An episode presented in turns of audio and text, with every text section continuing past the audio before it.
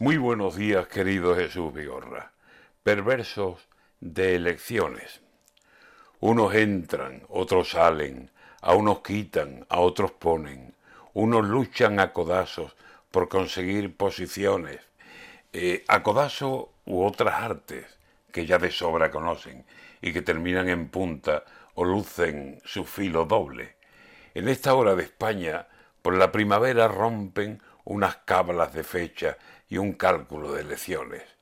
Castilla y León ya tiene trazadas sus condiciones y en el resto del país hagan juego ya, señores, que en verano, que en otoño, que si no sé, que por dónde, que a ver cuándo nos conviene, que a ver qué dicen las voces y qué dicen las encuestas, que si pares, que si nones, que a ver si hablan los rivales, que a ver los nuestros que tosen la gente haciendo sus cuentas con las subidas que ponen, que quizá las hipotecas las van a subir de golpe, y aunque nos bajen la luz, el combustible es un borde que te enseña veinte céntimos y te clava los tacones, y las cosas de comer tienen precios que te comen, y sin saber quién podrá marcharse de vacaciones, y encima oyendo llover, digo oyendo de elecciones, que si pactar con aquel es echarse a los leones, que si con aquellos no,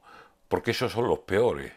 Si el otro pacta, está mal, pero yo tengo razones para pactar con aquellos aunque no sean los mejores.